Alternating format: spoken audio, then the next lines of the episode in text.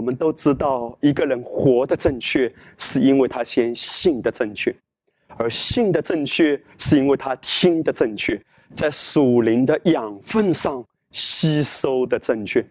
曾经我向神寻求一件事，就是求主教导我如何分辨那些掺杂的福音。有一次，神在我的里面给我非常清楚和明确的感动。他说：“孩子啊，你留意。”那一些灵修的文章也好，那一些讲道的录音也好，当你听完之后，你的里面依然是空荡荡的，没有觉得有力量的。虽然他指责很多社会的黑暗，虽然他指出教会当走的方向，虽然他提出教会要有的目标、意向或者是使命，虽然谈出很多轰轰烈烈的口号，虽然讲出了教会的现状或者教会荒凉的局面等等这一些问题。但是，如果你听完，如果你读完，如果你看完，你里面依然没有力量，那不是我要给你的灵粮。因为如果真正是以基督为中心的灵粮，你吃完之后，你一定心欢喜、灵快乐，你的肉身也安然居住。而与此同时，神说，我也会亲自在你的里面带领你，目标也好，意向也好，使命也好，当跑的路。都是我一步一步带领你的，留意你的灵修读物，留意每一天早晨你起来的时候映入你眼帘的文字。当你保守自己的心，藏在神的爱里，单单以基督为粮，以高举耶稣基督的话语成为你生命的食物，你会发现你的生命越来越不一样啊！嗨，我是天父所爱的帅辉，很感恩。我们继续单单仰望主耶稣，把我们的眼光从任何人的身上转移到耶稣的身上，从任何事情的身上转移到耶稣的身上。你会发现，当你每一天定睛于基督，不是更懒惰，而是更有力量；不是更迷茫，而是更有人生清晰的方向。以基督为中心，吃喝基督，吃的对。听的对，信的对，你自然而然活得正确。Amen。主耶稣，我的心仰望你，我的主，我的神，我依靠你，我将一切的忧虑写在你十字架前。让我们继续进入这安息的真理。曾经有一次，我参加一个特会，在那个聚会中，有一位我非常敬重的恩典牧者，他问了一个问题，他说：“请思考安息的反面是什么呢？”在那时，弟兄姐妹都给出不同的回答。后来他自己有一个解释，他的解释言简意赅，但掷地有声，让我记忆犹新。两个字，安息的反面就是做工。他解释说，当你没有真的看见，并且也没有真正认识到耶稣基督十字架上已经完工的时候，我们就像努力的用自己的力量来做工换取上帝的恩。可是神的恩不能够沦落为是用人的力量、人的做工可以换取的。事实上，若非耶稣基督在十字架上的完工，我们没有资格可以坦然无惧的领受神的恩典。在律法之下，人要竭力的做工，得蒙神的喜悦，来领受上帝的祝福。但是人根本不能够真正达到神的标准。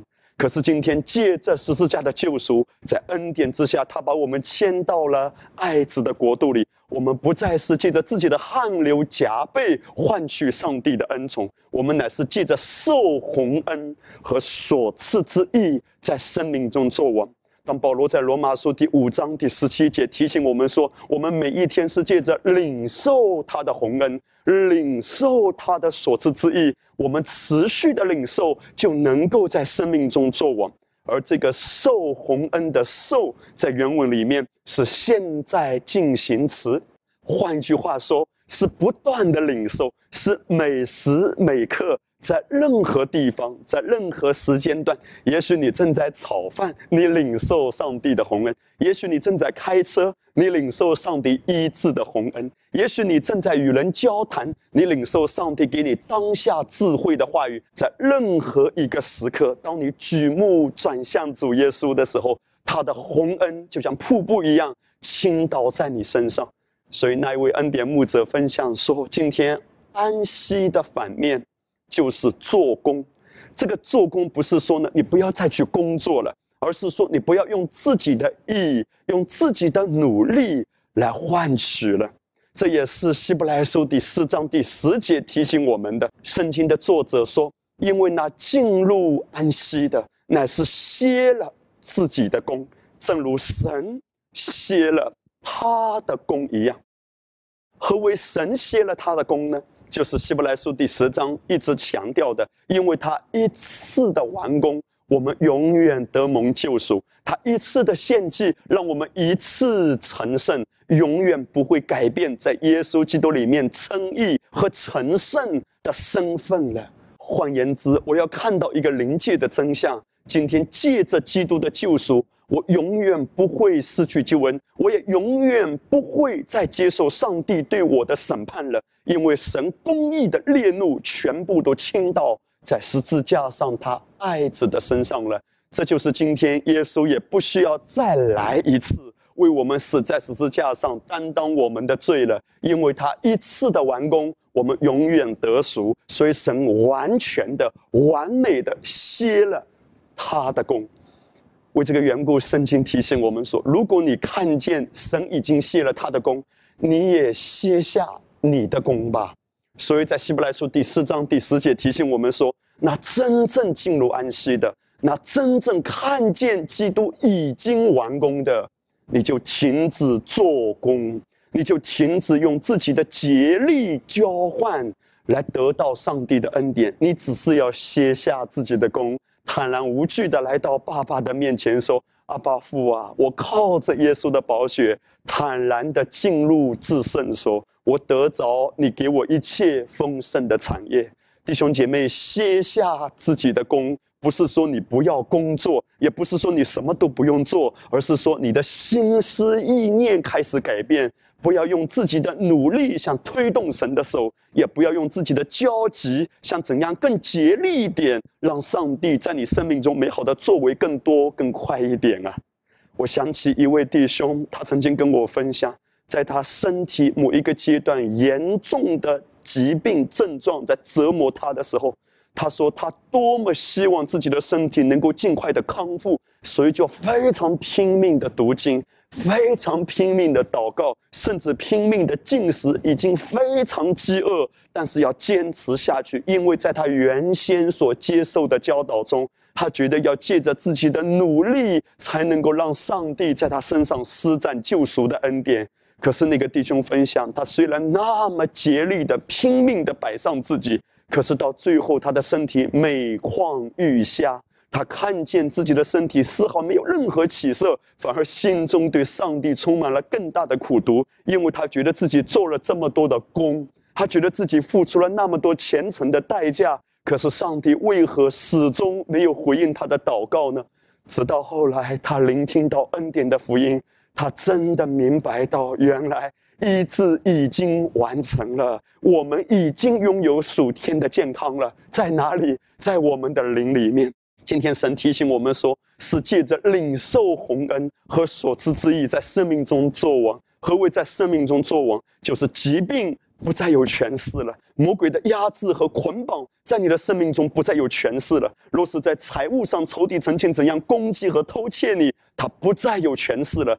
因为靠着基督的恩典，你可以在生命中做王了。疾病不再做王，贫穷不再做王，谎言不再做王，任何的压制不再做王。如何能够在生命中做王？神提醒我们说，只是借着安息的领受，而不是借着拼命的做工。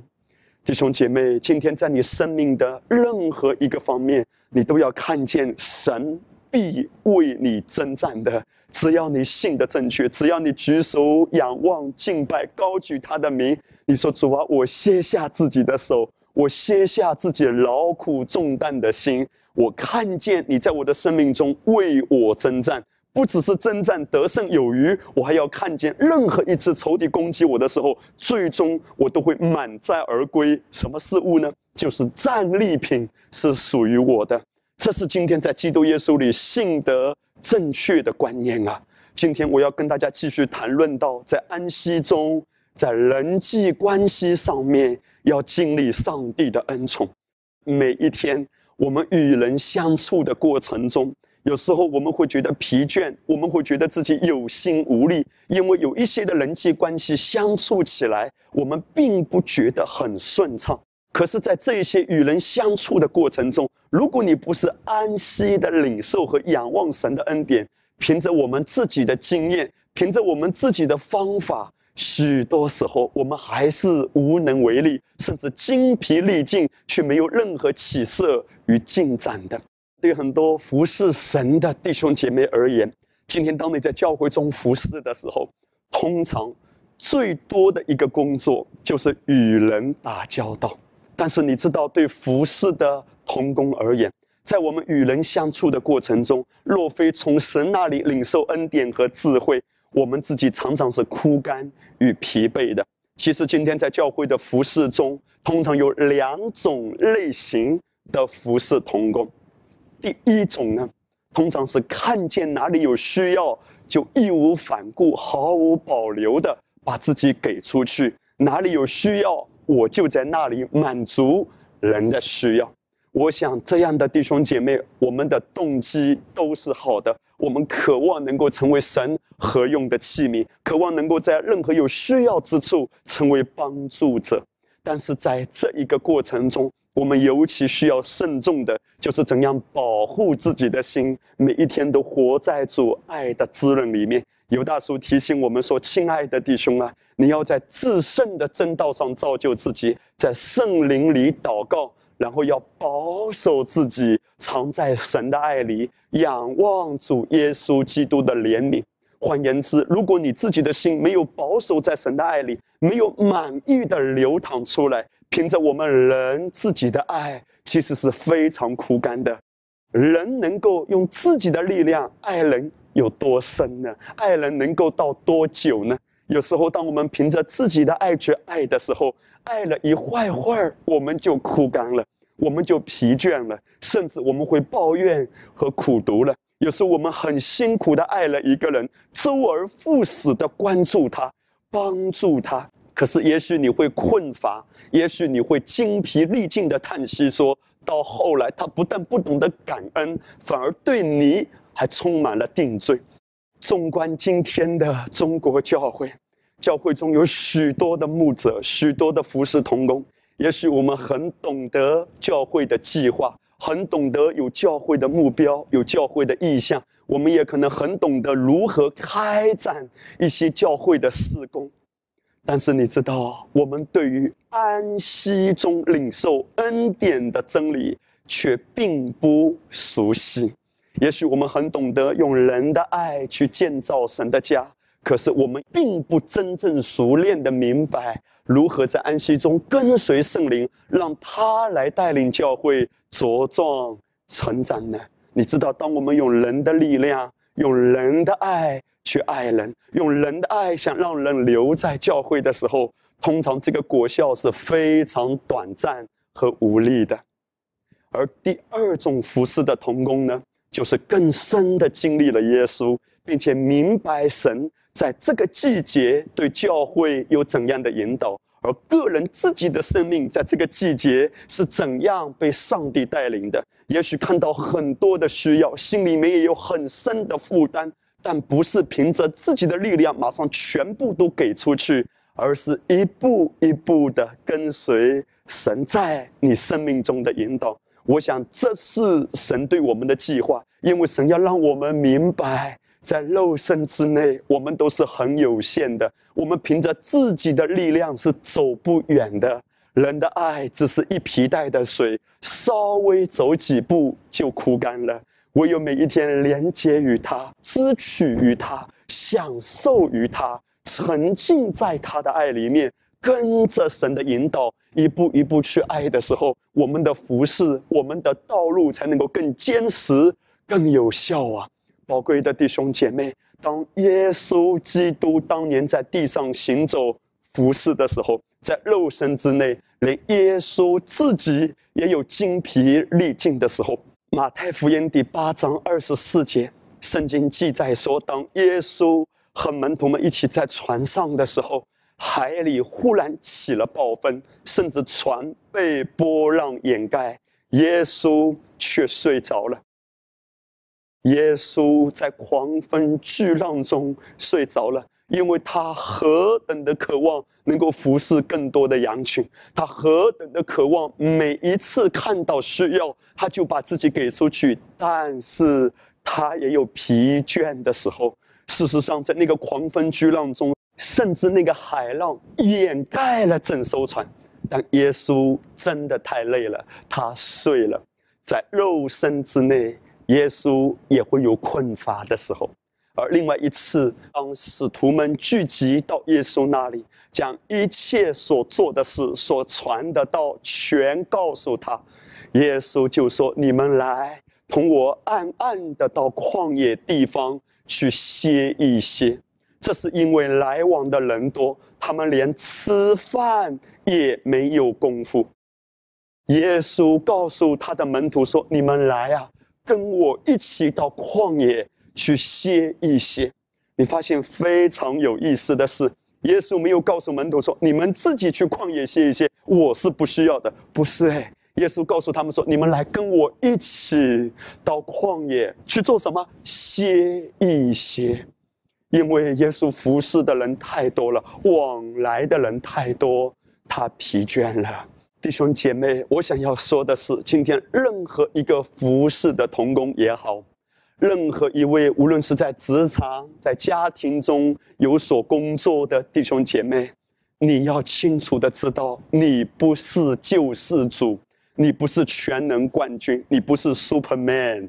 你要知道，我们是有限的，跟着神的节奏，一步一步的走，不要拼命的用自己的努力，像服侍的更加有果效，也不要一下子望着一个目标，很拼命的冲下去。可是到最后，你会发现，不但事倍功半，反而你自己的内在更深的被消耗掉了。耶稣告诉门徒说：“你们来跟我一起去歇一歇。”弟兄姐妹啊，今天在耶稣基督里面，我们与人相处的时候，无论在教会中与弟兄姐妹相处，还是你在公司中、在家庭中、在社会上与人相处的时候。我们都需要靠着主的恩典，有这样的智慧，就是知道在什么时候该进，在什么时候该退，在什么时候该歇一歇。也许你很希望跟一个人建立关系，但是是不是你凭着自己的力量已经走到尽头，没有任何进展？神提醒你说：“孩子，在这个关系中，你歇一歇吧。”也许有一些弟兄或者姐妹正在一个恋爱的关系中，而在这个关系中，你感觉到疲惫，感觉到精力憔悴。也许神要对你说：“孩子，你先歇一歇吧，跟着我对你的引导。”也许今天你在你的事业上，在某一个工作或者业务上，你很希望有一个突破，可是你凭着自己的力量也走到尽头了。神要对你说：“孩子，歇一歇吧，好戏在后头呢。如果我为你预备，彼得整夜劳力，什么鱼都没打着。等耶稣那一天上了彼得的船，在一瞬间，耶稣让他捞到了满满两船的鱼。当耶稣带给你恩宠的时候，所有的好事情发生是易如反掌的。”不是借着你的做工，不是借着你的努力推动，好让上帝可以更快一点。是借着你安息中跟着他，在哪一件事情上，今天神要提醒你说歇一歇，看他为你成就更美好的事情。回想我自己过往的服侍道路中，我看见自己曾经是一个拼命三郎一般的服侍者。因为我巴不得教会早一点复兴。其实骨子里面有自己很多的欲望，我巴不得教会的人更多一点，我巴不得更多的服侍同工能够兴起来，我也巴不得当我跟别的牧师坐下来聊的时候，我可以夸口说我的教会现在已经成长到了什么样的程度。其实这些都是隐藏在我里面的欲望，以至于我很竭力的想要推动我的教会更加的复兴。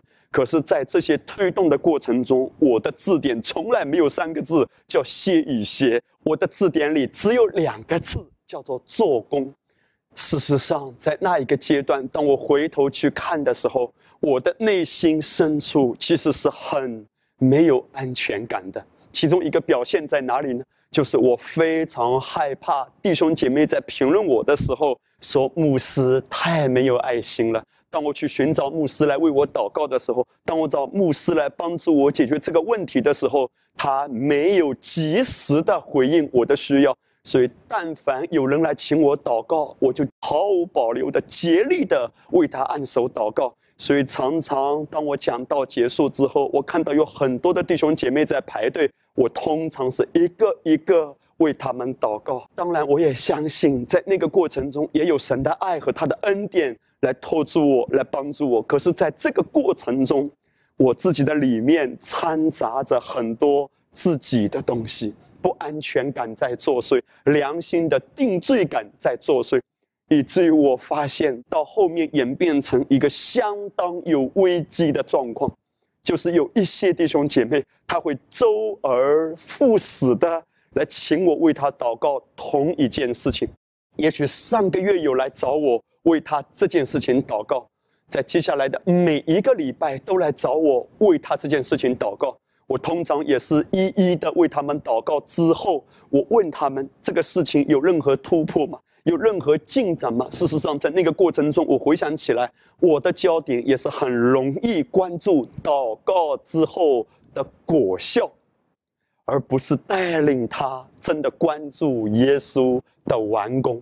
其实也是借着我努力的祷告，而他呢努力的寻求代祷，我们双方努力的一起合作，好推动上帝更快的、更努力的工作。而在这个过程中，其实并没有真正帮助到他们，因为有一天神提醒我说：“孩子啊，你没有把弟兄姐妹真的带到耶稣面前，哎，你只是把人带到了你自己的面前。”诚然，你能够表现出天赋的爱，这是一件好事。可是，当人们周而复始的寻求你祷告同一件事，而你也周而复始的为人们的这一件事情在祷告的时候，其实他们更不愿意来寻求神，而更容易想到的是寻求效果更快的牧师，因为牧师是看得见、抓得着的。耶稣好像飘渺无定，他的恩典似乎遥不可及，更抓不着。所以人们更容易来找人祷告，而不是自己来到主的面前。弟兄姐妹，我绝对不是反对代祷，其实彼此相爱、彼此代祷都是神在圣经对我们的教导。可是，在这一个过程中，我们需要非常谨慎的是：如果你是一位牧者，你是一位牧养童工，你要很清楚的明白，到最后。你是把人带到了耶稣基督的面前，当他面对挑战的时候，他更容易先想到耶稣呢，还是更容易先想到来抓人？人的爱能有多少呢？人的帮助能够有多少呢？我们诚然应该彼此扶持，靠着主的恩典互相帮助。但是到最后，若不是来到耶稣基督的面前，人的爱还是非常有限的。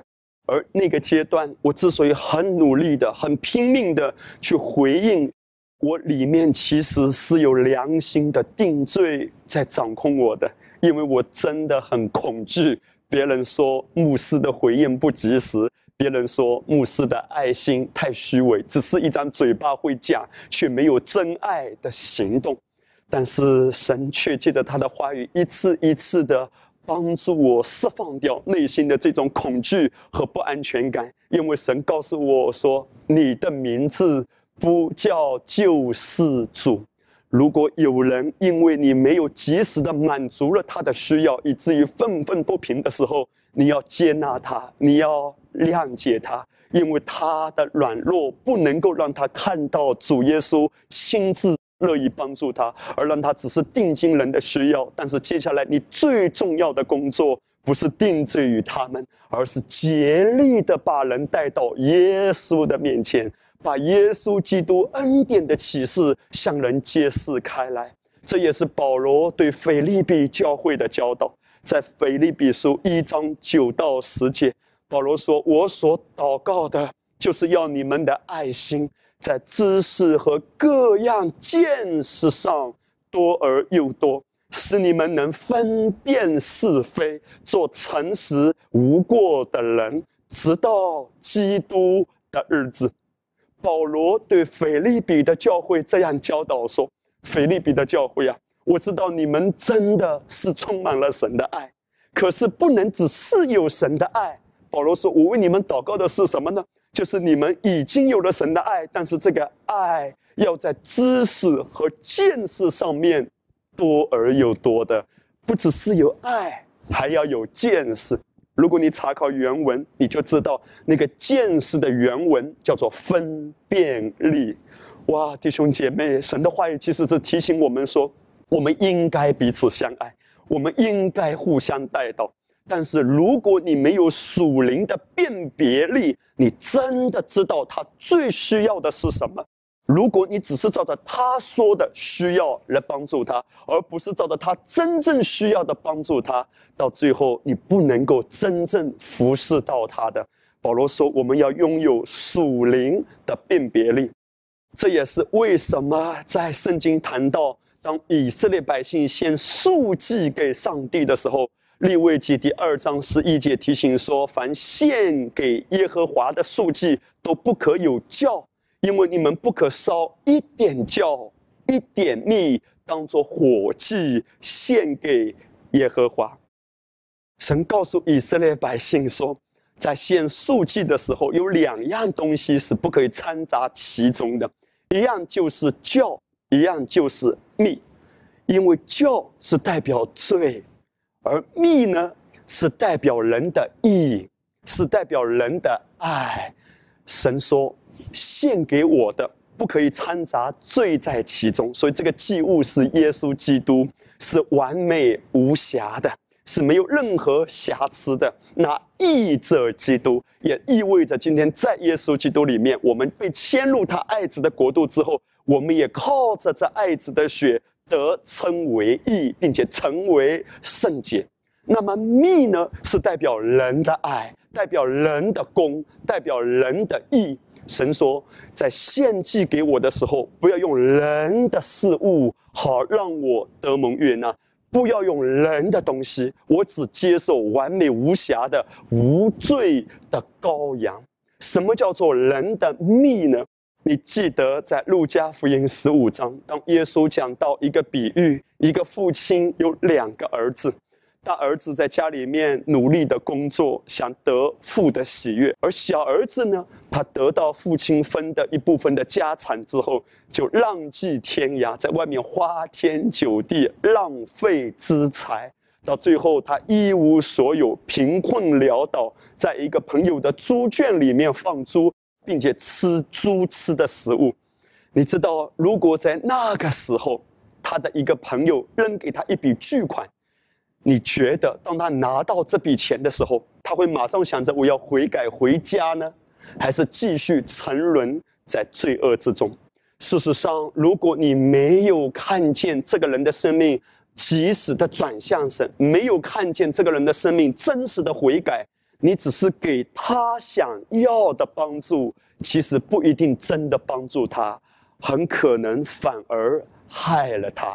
弟兄姐妹，这就是为什么神说不要献上人的命，就是不要用人的同情心去处理所有的事情。诚然，我们应该有同情心，我们应该活出神的爱，但是做在什么时候，做在什么样的人身上，以什么样的方式做，这都需要神的智慧呀。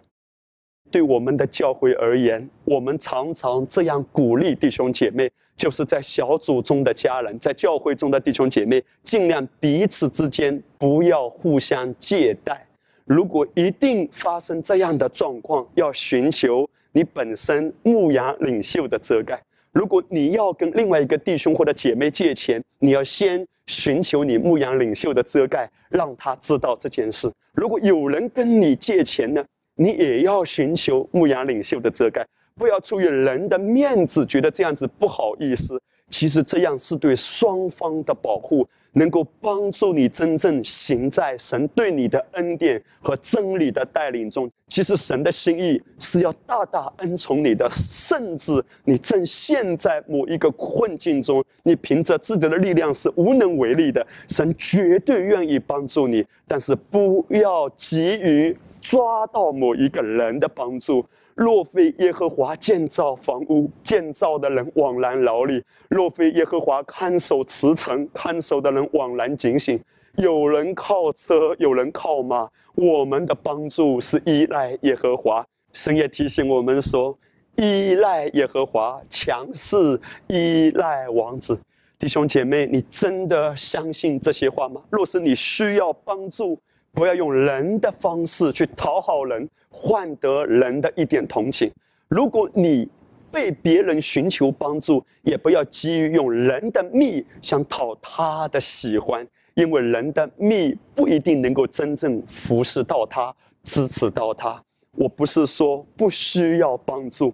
在这个过程中，你要跟随圣灵，这就是安息的精髓。安息不是什么都不做，安息的精髓是亲近基督、享受基督、连接基督、跟随他而行。在我们的教会中，曾经有一位弟兄，他是一位牧羊童工，他说牧羊的一位肢体曾经跟他借一笔钱。其实那个时候他并不富裕，但是他犹豫再三之后，还是把这笔钱借给对方。但是在还款日期到了的时候，对方竟然了无音讯。当然，最后经过一段的时间，对方还是把钱还回去。但是在这个过程中，发生许多不愉快的事。而那一位牧羊领袖，那位弟兄，他跟我分享，他说：“林牧师，其实当对方跟我借钱的时候，我心里面是没有平安的，我也没有觉得神带领我要把这个钱借给他。”但是我为什么最终还是做了这个决定，把钱借给他呢？他说：“其实，在我的里面有一个良心的责备，就是我觉得我是一个牧养童工，我是一个小组长，我怎么可以这么没有爱心呢？圣徒缺乏要帮补吗？若有给人的，就必有给你的吗？”他说：“就是因为我想到神这些话语的教导，我觉得我如果不是真正帮助到他的话，我就太虚伪了。换一句话说。”他的意思是在说，他帮助对方不是基于神的带领和真的被神的爱所激励，而是基于良心的控告。弟兄姐妹，当你是被良心控告而做任何事的时候，都没有真正正确的结果的，因为魔鬼是最擅长借着控告你的良心，让你在焦虑不安中做救世主的。当你看到需要，你就觉得这是我的责任。我们绝对不是说不要负责任，可是你不是救世主，你不是所有的担子都能够担得动的。神反而提醒你说：“把你的重担卸给神，因为他顾念你们。”那位弟兄他所分享的，可能也是今天许多弟兄姐妹面对的状况，就是你被良心控告。魔鬼借着一些的谎言蒙蔽你，让你觉得自己没有爱心。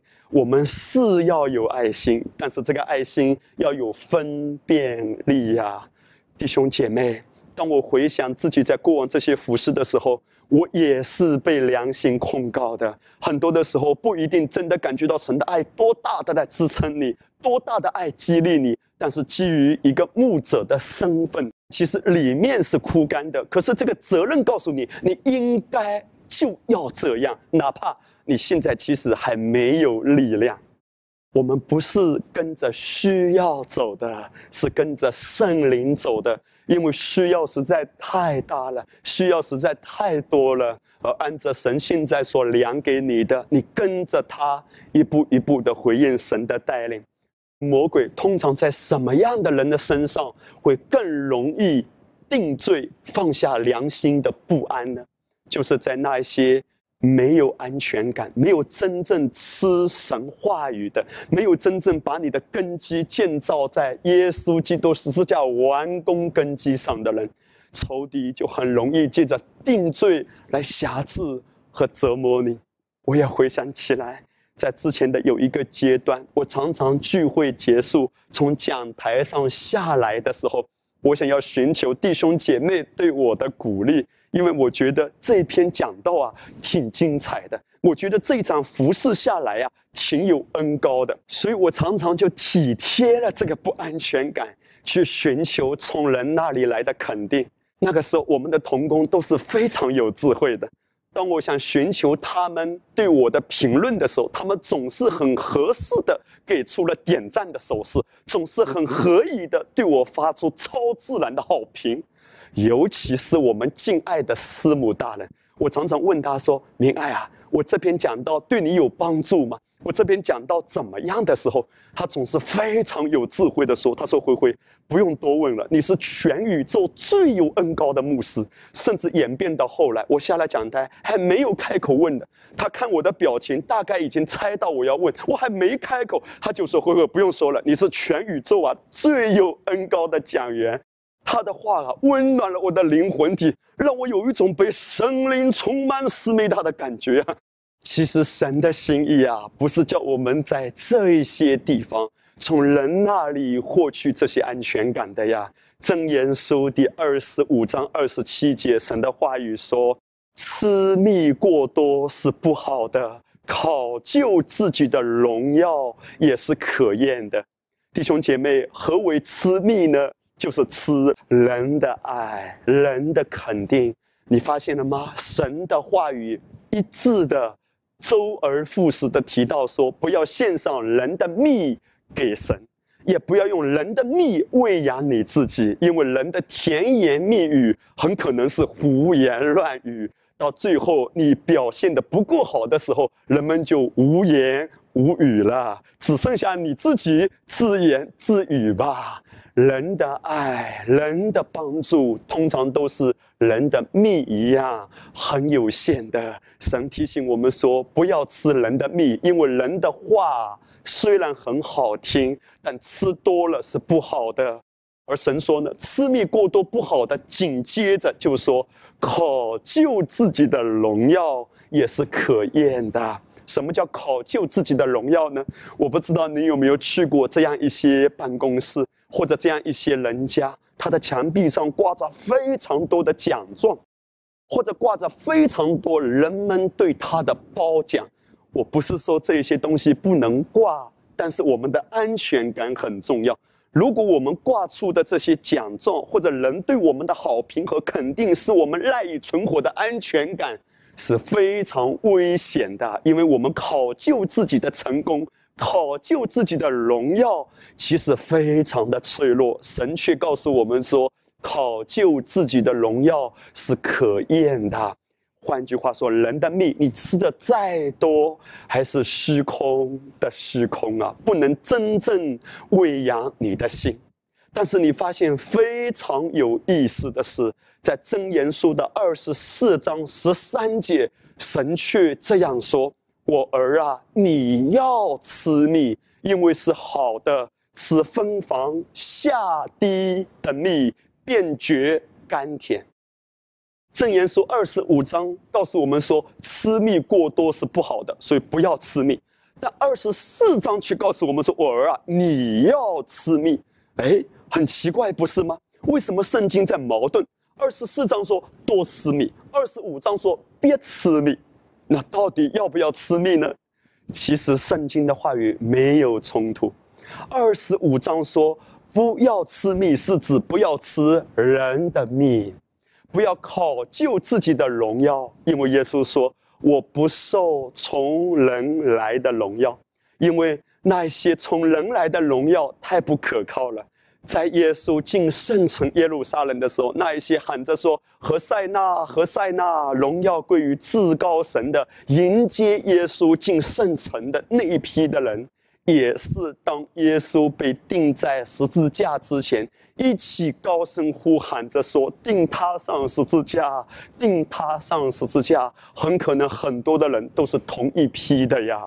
所以耶稣说：“我不受从人来的安全感。”而二十四章说：“我儿啊，你要吃蜜，那个蜜是指从神而来的蜜。你看，在二十四章十三节，神说要吃蜂房下地的蜜。何为蜂房下地的蜜呢？我们都知道诗篇十九篇在论到神话语的时候，圣经说耶和华的话语比金子可羡慕，且比极多的金金可羡慕，比蜜甘甜。”且比蜂房下地的蜜更甘甜，在诗篇十九篇，神的话语和蜂蜜连接在一起。换句话说，二十四章提醒我们要吃蜂房下地的蜜，这是指神的话。弟兄姐妹，人的话不能够真正喂养你，但是神说你要吃下他的话，使你的灵魂体能够真正的兴盛，使你的里面能够真正得饱足的。也是能够让你安息在他的里面，不再汲汲营营去看人的脸色，抓人给你的好处了。这就是神话语所带出的大能啊！而事实上，我们也知道，当玛瑙降下来的时候，玛瑙的颜色是白色的，它的形状像圆穗子。但圣经特别提到，玛瑙的味道，纯天然的那个味道，是像掺蜜的薄饼。为什么神不说玛瑙的味道是甜的？为什么神说玛瑙的味道像掺蜜的薄饼呢？因为掺蜜的薄饼也是甜味的嘛。但神没有直接说它是甜味的，而是说像掺蜜的薄饼。我们都知道玛瑙是预表耶稣的，在约翰福音第六章三十五节，耶稣说：“我就是从天上降下来生命的粮。”耶稣就是属天的玛瑙，耶稣基督成为我们生命唯一的宝足啊！换句话说，玛瑙不只是指向神的道，玛瑙也是指向耶稣基督的本身，因为耶稣基督就是道的本体呀！太初有道，道与神同在，道就是神，耶稣基督就是道的本身。其实神是在告诉我们，《箴言书》二十四章十三节说：“我儿，你要吃蜜，吃什么？吃下神的道，也就是吃下耶稣基督的本身。当你孤单的时候，谁能够真正安慰到你呢？当你疲惫的时候，谁能够真正使你重新得力呢？当你缺乏的时候，谁能够真正供应你呢？”当你软弱、灰心、迷茫的时候，谁能够成为你随时的帮助呢？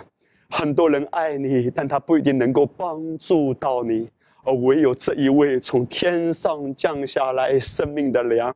他说：“你吃下我吧。如果你吃下我，你的里面得着滋润；如果你吃下我，你的身体都健壮；如果你吃下我，你的魂兴盛，你的凡事都兴盛。”弟兄姐妹，这就是在安息中，神叫我们领受洪恩和所赐之意，在生命的每一个方面，包括在人际关系方面，领受恩宠的秘诀，就是吃下属天的玛纳。也许你在人际关系上渴望有一个突破，也许你在手所做的某一件事上渴望看到进展，可是这一些的恩宠，不是借着你讨好人。让人能够拉你一把。当约瑟在监狱中指望那个被放出去的九正能够纪念他的时候，九正一出去，啥都忘了。约瑟在监狱中继续待了两年，但是当上帝的时间到的时候，神可以借着法老的一个梦，约瑟有了一个机会给法老解梦。上帝的恩宠让约瑟从。最卑微的奴隶成为一人之下万人之上的宰相，这是神的恩宠临到了约瑟。其实不是法老拉他一把，是上帝拯救的手带出了约瑟美好的未来。亲爱的弟兄姐妹，也许你今天正在与人的关系上充满了痛苦和纠结，也许你一直苦苦的期待某一个人能够助你一臂之力。诚然，我们应该尊荣人，我们尊重人，我们也感激任何愿意帮助我们的人。但世上没有一个人是你真正的依靠和安全感。供应你的不是你的老板。丈夫不是妻子的救世主，妻子不是丈夫的救世主，父母不是儿女的救世主，儿女也不是父母的救世主。人的帮助是非常有限的。今天，当我们谈论安息的时候，我们乃是说，让我的心稳稳地躺卧在父的爱里，他是我的供应，他是我的泉源，他是我的满足，他是我随时的帮助。你正期待谁能拉你一把吗？你期待谁是你随时的帮助呢？唯有主耶稣，亲近基督吧，仰望基督吧。他正预备一个超过你所求所想、不可思议的恩宠，要临到你的身上啊！每一天都要超过你的所求所想，把你的眼睛从对人的指望上转向。爱你的阿巴父身上，恩宠大大的追随着你，阿门。